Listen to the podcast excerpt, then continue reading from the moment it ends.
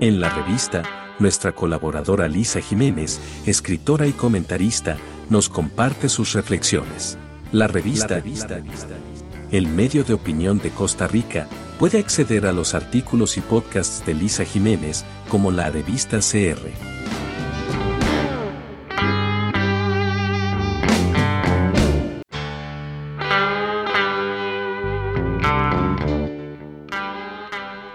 Rodrigo Soto nace en San José en 1962. Es escritor, guionista y productor audiovisual. Estudió filosofía en la Universidad de Costa Rica y escritura de guiones cinematográficos en Cuba y Madrid. En 1983 publicó su primer libro de cuentos, Mitomanías, con el que obtuvo el Premio Nacional de Cuento Aquileo Echeverría. En esta ocasión el escritor Rodrigo Soto nos va a deleitar con uno de sus cuentos titulado Lola. Además de eso, en mi caso tuve la oportunidad de entrevistarlo, de conversar con él y este fue el resultado.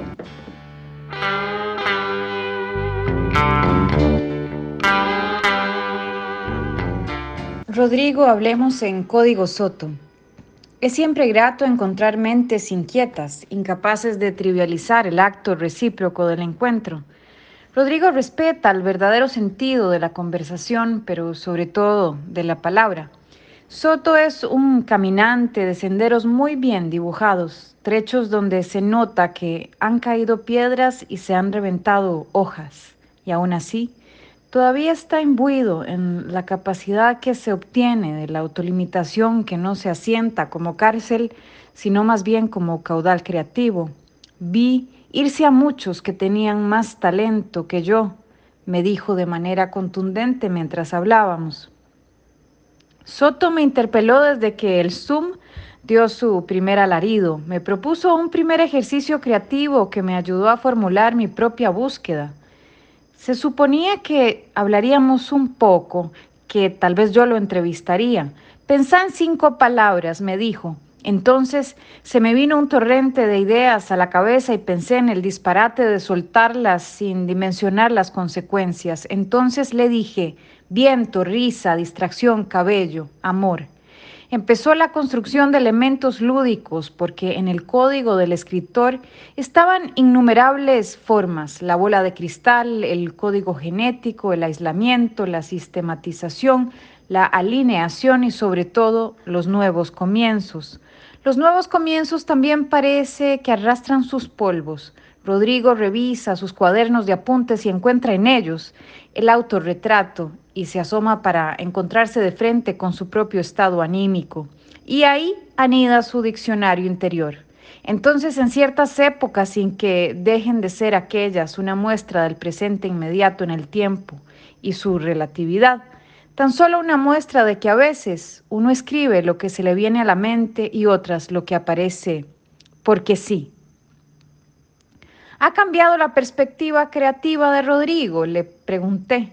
Quizá con el ir y venir de los años, me contestó, siempre Cortázar, un referente, un llamado al juego y a la fantasía. Existió la idea romántica de la escritura, manifestó, pero también estuve junto a Sábato, prosiguió, y otras influencias estuvieron y siguen estando presentes.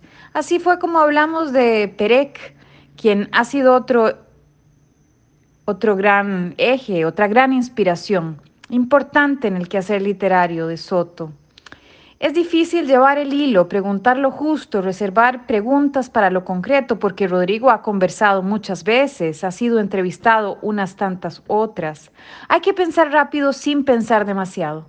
Es importante verificar si lo que ha ido pasando resuena en los silencios, porque sin duda su último trabajo, la antología titulada El viaje, recorre un trabajo de más de 40 años. Otro ejercicio lúdico, si se quiere, donde la fuerza intelectual pide un ejercicio de organización, agrupación y de concentración absoluta.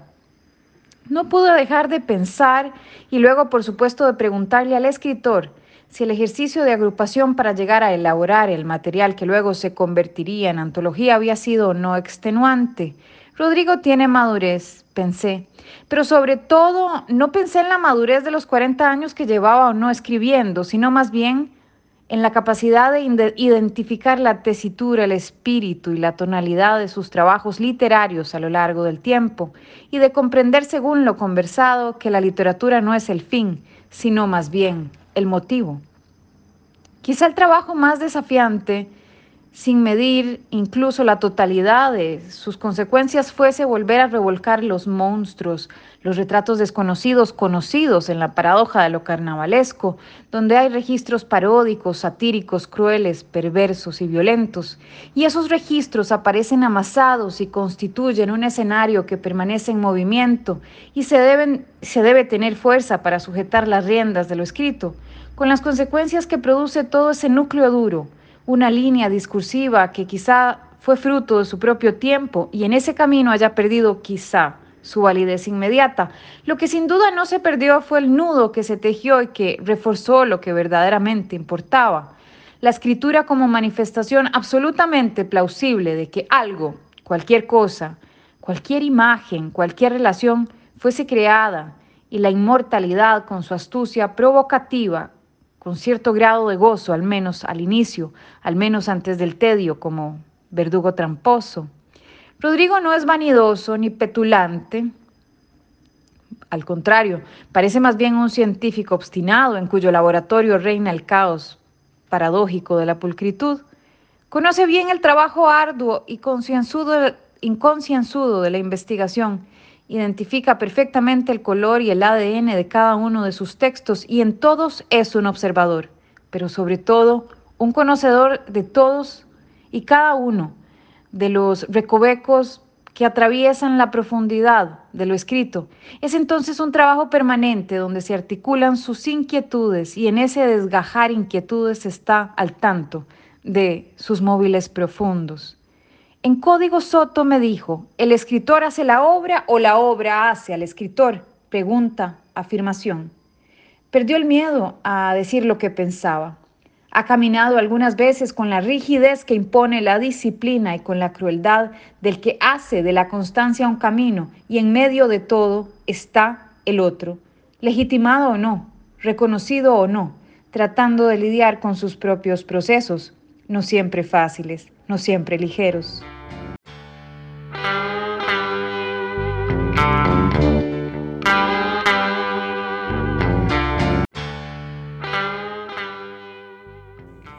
Lola. Que Lola se enamorara de mí y lo pregonara abiertamente con el furor dulce de los retardados mentales fue motivo de escarnio para mí y de burla entre mis amigos.